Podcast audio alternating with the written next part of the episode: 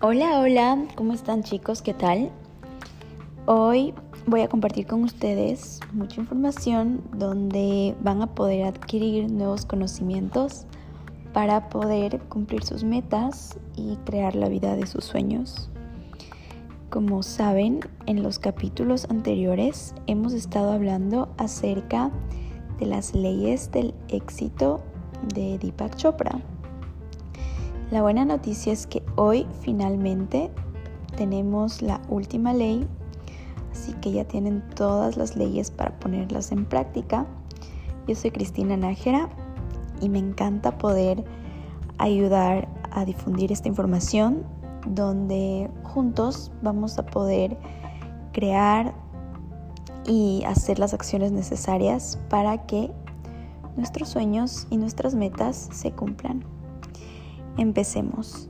La ley del Dharma o propósito en la vida. Todo el mundo tiene un propósito en la vida, un don único o talento especial para ofrecer a los demás.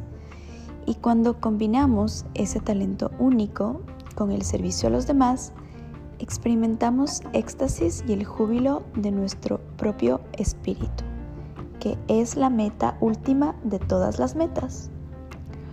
Cuando trabajas eres como una flauta a través de cuyo corazón el susurro de las horas se convierte en música. ¿Y qué es trabajar con amor? Es tejer una tela con hilos sacados de tu corazón, como si tu amado fuese a vestirse en esa tela. Gibran, el profeta. La séptima ley espiritual del éxito es la ley del Dharma. Dharma es un vocablo sánscrito que significa propósito en la vida. Esta ley dice que nos hemos manifestado en forma física para cumplir un propósito. El campo de la potencialidad pura es la, divina, es la divinidad en su esencia y la divinidad adopta la forma humana para cumplir un propósito. De acuerdo con esta ley, cada uno de nosotros tiene un talento único y una manera única de expresarlo. Hay una cosa que cada individuo puede tener, puede hacer mejor que cualquier otro en el mundo. Y por cada talento único y por cada expresión única de dicho talento, también existen unas necesidades únicas. Cuando estas necesidades se unen con la expresión creativa de nuestro talento, se produce la chispa que crea la abundancia. El expresar nuestros talentos para satisfacer necesidades crea riqueza y abundancia sin límites. Si pudiéramos enseñarles a los niños desde el principio esta manera de pensar, veríamos el efecto que esto tendría en su vida. En realidad, yo lo hice con mis hijos, les dije una y otra vez que había una razón para que ellos estuviesen aquí y ellos debían descubrir esa razón por sí mismos. Eso fue algo que oyeron desde los cuatro años. También les enseñé a meditar cuando tenían aproximadamente esa edad y les dije, no quiero que se preocupen nunca por ganarse la vida. Si cuando sean mayores no pueden ganarse la vida, yo les daré lo necesario, de manera que no se preocupen por eso. No quiero que se concentren en ser los mejores de la escuela, en obtener las mejores notas o en ir a la mejor universidad. En lo que realmente quiero que se concentren es en preguntarse a sí mismos, ¿cómo puedo servir a la humanidad? ¿Cuáles son mis talentos únicos? Porque cada uno de ustedes tiene un talento único que nadie más tiene y una manera especial de expresarlo que tampoco nadie más tiene. Mis hijos acabaron estudiando en las mejores universidades, obteniendo las mejores notas e incluso en la universidad son los únicos que son económicamente autosuficientes porque ellos tienen su atención puesta en el propósito por el cual están aquí. Esta entonces es la ley del Dharma. La ley del Dharma tiene tres componentes. El primero dice que cada uno de nosotros está aquí para descubrir su verdadero yo, para descubrir por su cuenta que el verdadero yo es espiritual y que somos en esencia seres espirituales que han adoptado la forma física para manifestarse. No somos seres humanos que tienen experiencias espirituales ocasionales, sino todo lo contrario. Somos seres espirituales que tienen experiencias humanas ocasionales. Cada uno de nosotros está aquí para descubrir su yo superior o su yo espiritual. Esa es la primera forma de cumplir la ley del Dharma. Debemos descubrir por nuestra cuenta que dentro de nosotros hay un Dios en embrión que desea nacer para que podamos expresar nuestra divinidad. El segundo componente de la ley del Dharma es la expresión de nuestro talento. La ley del Dharma dice que todo ser humano tiene un talento único. Cada uno de nosotros tiene un talento tan único en su expresión que no existe otro ser sobre el planeta que tenga ese talento o que lo exprese de esa manera. Eso quiere decir que hay una cosa que podemos hacer y una manera de hacerlo, que es lo mejor que la de cualquier otra persona en este planeta. Cuando estamos desarrollando esta actividad, perdemos la noción del tiempo, la expresión de ese talento único o más de uno en muchos casos nos introduce en un estado de conciencia atemporal. El tercer componente de la ley del Dharma es el servicio a la humanidad. Servir a los demás seres humanos y preguntarse, ¿cómo puedo ayudar? ¿Cómo puedo ayudar a todas las personas con quienes tengo contacto? Cuando combinamos la capacidad de expresar nuestro talento único con el servicio a la humanidad, usamos plenamente la ley del Dharma. Y cuando unimos esto al conocimiento de nuestra propia espiritualidad, el campo de la potencialidad pura, es imposible que no tengamos acceso a la abundancia ilimitada porque esa es la verdadera manera de lograr la abundancia. Y no se trata de una abundancia transitoria. Esta es permanente en virtud de nuestro talento único, de nuestra manera de expresarlo y de nuestro servicio y dedicación a los demás seres humanos que descubrimos preguntando, ¿cómo puedo ayudar? En lugar de, ¿qué gano, qué gano yo con eso? La pregunta, ¿qué gano yo con eso? es el diálogo interno del ego. La pregunta, ¿cómo puedo ayudar? es el diálogo interno del espíritu. El espíritu es el campo de la conciencia donde experimentamos nuestra universalidad.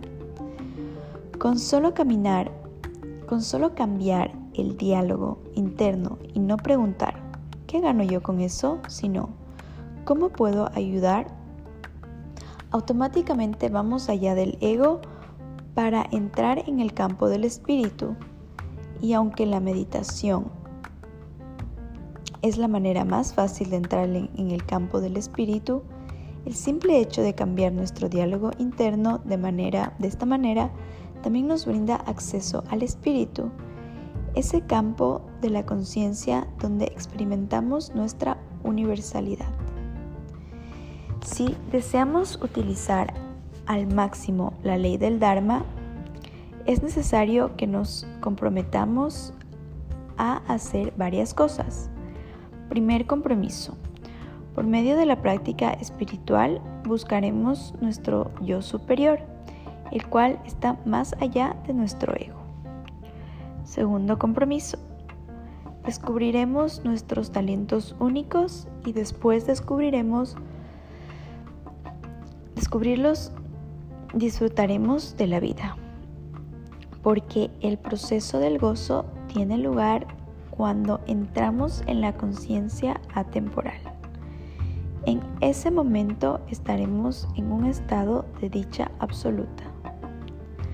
Tercer compromiso. Nos preguntaremos, ¿Cuál es la mejor manera en que podemos servir a la humanidad? Responderemos esa pregunta y luego podremos, pondremos la respuesta en práctica. Utilizaremos nuestros talentos únicos para atender a las necesidades de nuestros congéneres, los seres humanos. Combinaremos esas necesidades con nuestro deseo de ayudar y servir a los demás.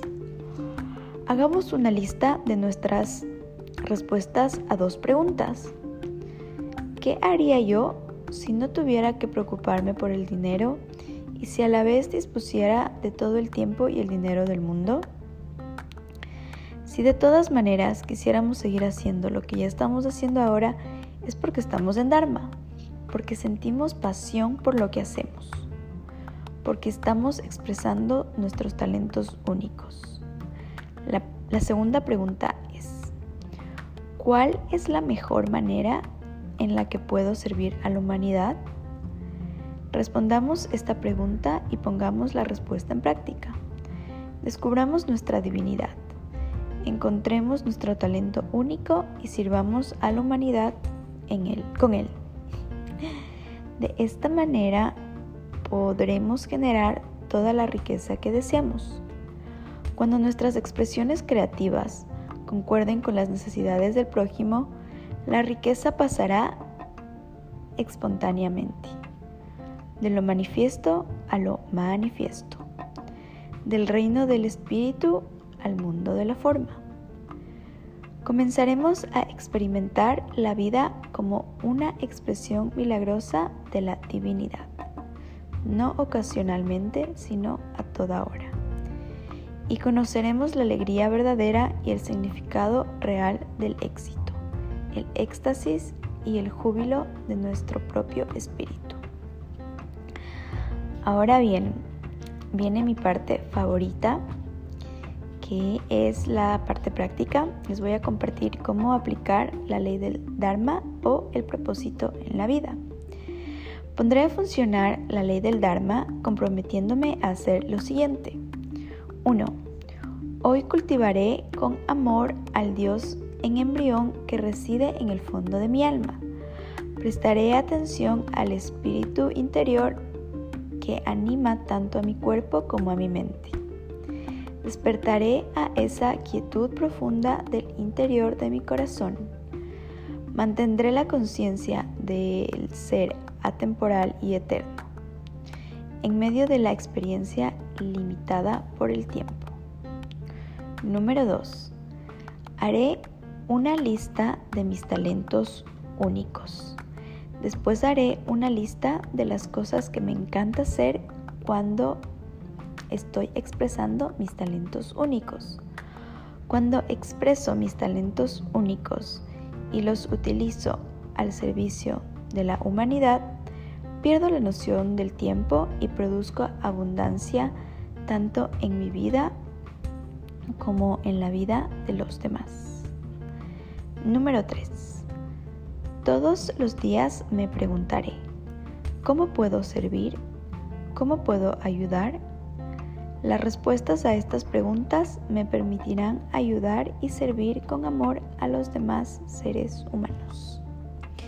Esta ha sido la última, séptima ley, la ley del Dharma.